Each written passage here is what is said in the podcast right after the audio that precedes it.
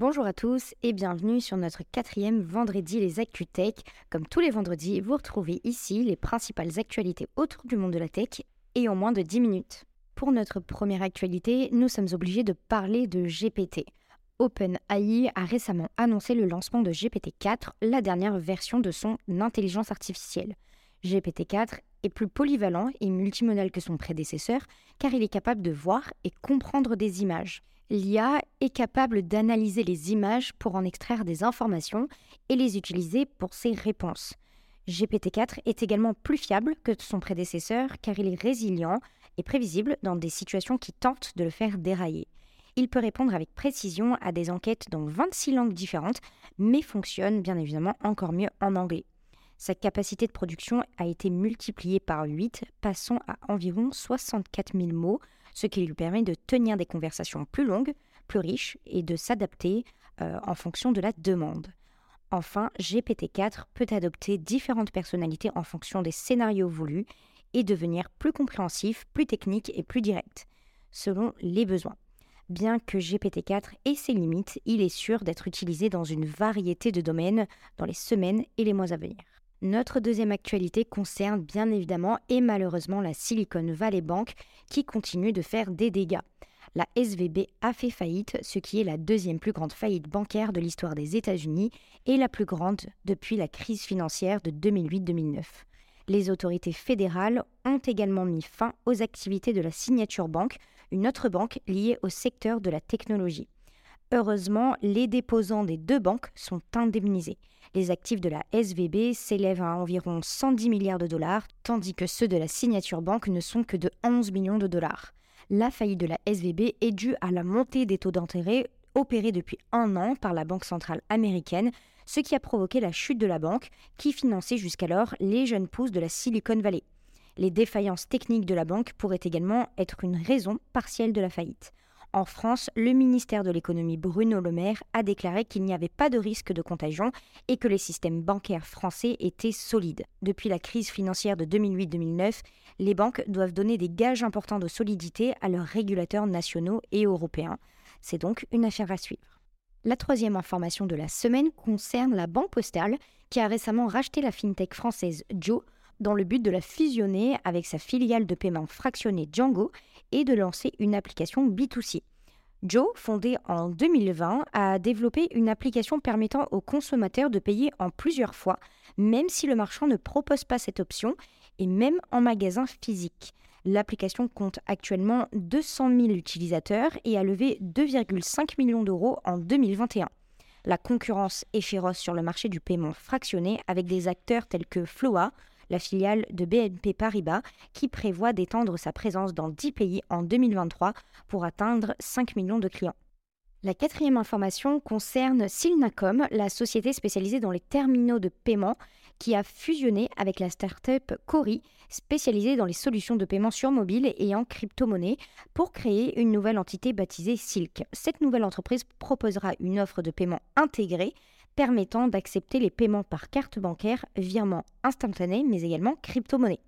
Elle compte des clients grands comptes dans l'univers du luxe et équipera plus de 20 000 enseignes en France et plus de 230 terminaux de paiement pour les paiements en magasin, en ligne et à distance. La startup Cori a développé une solution de paiement mobile permettant aux commerçants d'accepter les transactions par crypto-monnaie et paiement compte à compte avec une commission de 5% en magasin, en ligne et par envoi de factures ou de liens.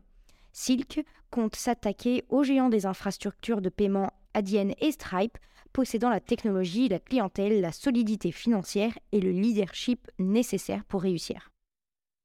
Enfin, notre cinquième information concerne la huitième édition du Global Challenge Hello Tomorrow, qui s'est tenue à Paris les 9 et 10 mars 2023 pour récompenser des projets innovants dans le domaine de la deep tech.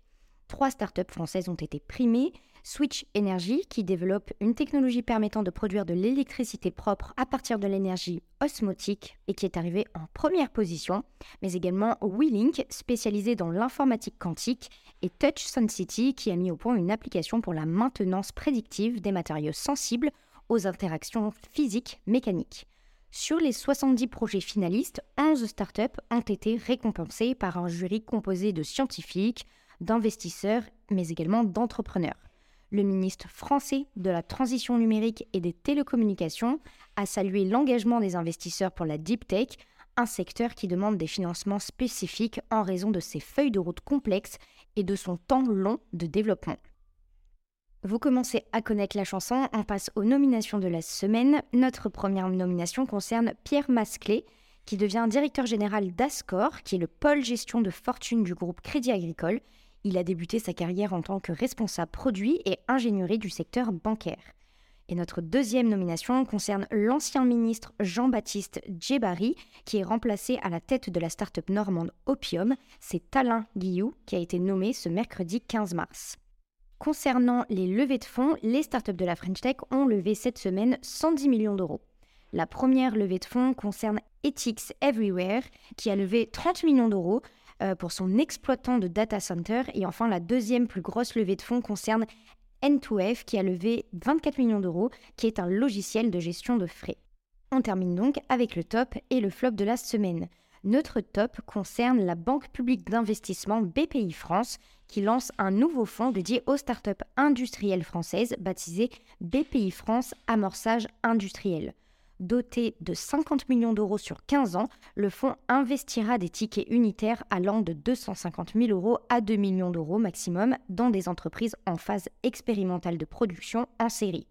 L'objectif, c'est d'accompagner les jeunes pousses industrielles et d'entraîner avec elles des investisseurs institutionnels et privés sur ce secteur peu pourvu en financement. Moins de 40% des startups industrielles ont réussi à lever des fonds en 2021.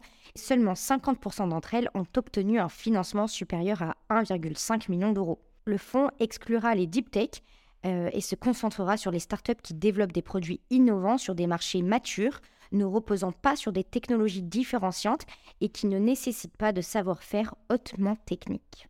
Et enfin, comme d'habitude, on termine avec le flop. Et cette fois-ci, on parle de la maison mère de Facebook, Meta, qui a annoncé la suppression de 10 000 emplois supplémentaires dans le cadre de son année de l'efficacité. Une nouvelle vague de licenciements s'étalera sur plusieurs mois et touchera principalement les postes techniques et commerciaux. La société espère ainsi économiser 3 milliards de dollars cette année, après avoir subi la première baisse de son chiffre d'affaires en 2022, notamment en raison de la morosité du marché publicitaire et de la concurrence croissante de TikTok. Mark Zuckerberg, le fondateur de Meta, souhaite transformer l'entreprise pour prendre le virage du métavers, mais sa division Reality Labs a perdu près de 14 milliards de dollars en 2022. Chers auditeurs, merci à vous d'avoir écouté ce podcast. Malheureusement, toutes les bonnes choses ont une fin et c'est déjà la fin de ce vendredi, mais on se retrouve la semaine prochaine.